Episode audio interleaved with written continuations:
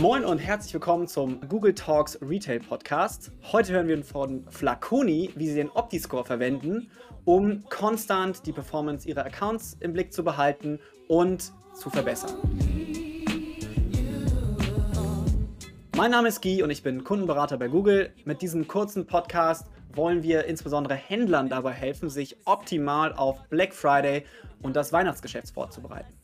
Heute zu Gast Ann-Kathrin oder Anka von Flaconi, wo sie Teamlead des SEA-Teams ist. Sie arbeitet seit insgesamt 6,5 Jahren im Online-Marketing und sie ist ein Grund, warum wir heute sprechen, denn sie championt bei sich im Team den OptiScore. Hallo Anka. Ja, hi Guy, vielen Dank für die Einladung. Ja, wie schön, dass du dabei bist. Ähm, jetzt erzähl doch mal, wir wollen heute über OptiScore, Account-Optimierung etc. sprechen. Was ist denn euer OptiScore? ähm, unser OptiScore liegt in den 90ern. Der ist tatsächlich äh, vor ein, zwei Wochen so ein bisschen abgerauscht, weil äh, eine Empfehlung dazu kam, äh, eine relativ große, äh, die wir jetzt bisher noch nicht umgesetzt bekommen haben. Also er war schon mal höher, ist leider wieder ein bisschen niedriger, aber genau, so in Mitte der 90er. Okay, mega. Kleine Fangfahrer muss natürlich sein. Äh, wenn ihr schon den, den anscheinend den OptiScore championt, kannst du ungefähr sagen oder eine Range geben, wie viele Accounts ihr damit verwaltet oder ihr verwaltet in eurem Team? Mhm, also wir sind in drei Ländern live, genau, das heißt die drei Domains und haben pro Domain so, ja, bisschen unterschiedlich vier bis sechs Accounts. Okay, also so ungefähr 18 Accounts, äh, Pi mal Daumen, also in genau, dem Range. teilweise ein bisschen, ein bisschen mehr, ein bisschen weniger. Und jetzt sag mal, wie verwendet ihr denn den Opti-Score im Day-to-Day -Day und auch im Hinblick auf Q4? Wir gehen im OptiScore so vor, dass wir uns die Empfehlungen mit den zu größten erwartenden Effekten ansehen und uns dann erstmal die Frage stellen, ob eine Empfehlung für uns als Unternehmen und für unser Google Ads Setup relevant und sinnvoll ist. Der OptiScore und die Empfehlungen sind mittlerweile zwar ja an die Strategie von Accounts angepasst, aber trotzdem muss man immer hinterfragen, ob es Sinn ergibt, eine Empfehlung umzusetzen. Also zum Beispiel werden Keywords vorgeschlagen, die zusätzliche Klicks generieren würden. Die Keywords passen aber vielleicht nicht zu 100% zum Produkt oder es werden Anpassungen für Geburtsstrategien vorgeschlagen und es gibt mal einen guten Grund für die Einstellungen, die man in gewissen Kampagnen hat. Also da muss man sehr individuell für sich abwägen. Mhm. Wenn wir eine Empfehlung dann umsetzen wollen und wir das auch ohne weiteren technischen Support machen können, setzen wir bei ganz neuen Themen dann erstmal einen Test auf. Okay. Um einfach die Effekte auf unsere Performance-KPIs zu messen. Mhm.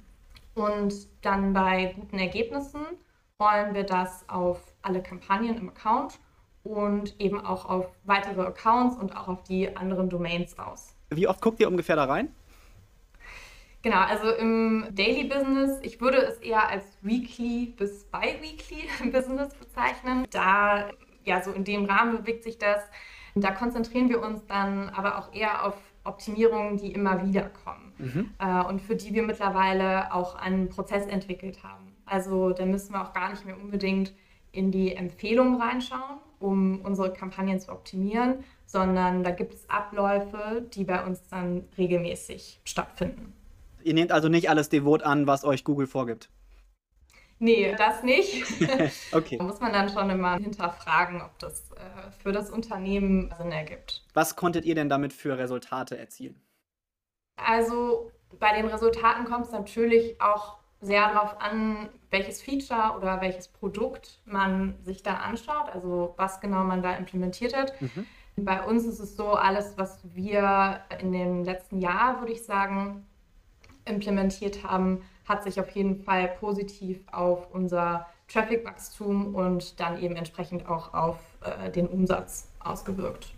Okay, und das war jetzt nicht, mein Traffic-Wachstum im letzten Jahr im Onlinehandel äh, äh könnte jetzt ja auch an Makrobewegungen gelegen haben. Das lässt sich halt auch auf die äh, Optimierung, ja. die ich vorgenommen habe, zurückführen. Okay. Genau, definitiv, weil wir es eben über Drafts and Experiments aufgesetzt haben. Das heißt, da wirklich eine Umstellung gemacht haben von, dem, von einem Setup zu einem anderen Setup und da sehen konnten, dass eben das Test-Setup deutlich besser performt hat. Okay, spannend. Wer guckt denn bei euch da alles drauf? Genau, also es schaut das ganze Team drauf. Natürlich mhm. habe ich nochmal so ein bisschen übergreifenden, übergreifenderen Blick darauf, weil ja die anderen, meine Teammitglieder, alle nur ihre eigenen Accounts anschauen. Mhm. Und äh, es bleibt aber auf jeden Fall im SEA-Team. Also es ist jetzt nicht so, dass der äh, OptiScore sich schon zu einer unternehmensweiten äh, KPI entwickelt Schade. hat, ja. äh, sondern genau, ist für uns im Team ein ja, Indikator dafür, wie gut unsere Accounts bezüglich der relevanten Einstellungen und Features aufgestellt sind und auch, ob es wieder neue Empfehlungen gibt, die wir dann testen können und da im besten Fall auch wieder Wachstumspotenziale erschließen können. Welchen Ratschlag würdest du denn anderen Händlern oder anderen Werbetreibenden hinsichtlich eines optimalen Umgangs mit dem Optiscore geben? Also, ob wir das schon optimal machen, äh, kann ich jetzt so nicht sagen. Was ich auf jeden Fall ja, wichtig finde, wie ich am Anfang gesagt habe, ist, dass man sich genau überlegt, welche Empfehlungen sind für das jeweilige Unternehmen relevant.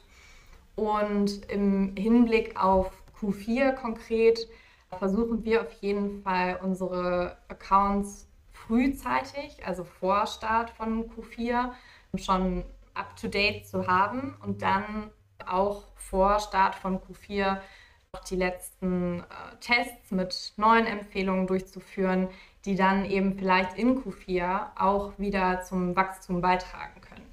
Mhm. Und innerhalb von Q4 dann ähm, ist es bei uns auf jeden Fall so, dass wir noch regelmäßiger in die Empfehlungen reinschauen, um zum Beispiel uns äh, wachsende Suchanfragen anzuschauen, äh, um da dann eben noch relevante Keywords zu identifizieren oder dann zum Beispiel auch zu sehen, äh, ob Kampagnen budgetlimitiert sind.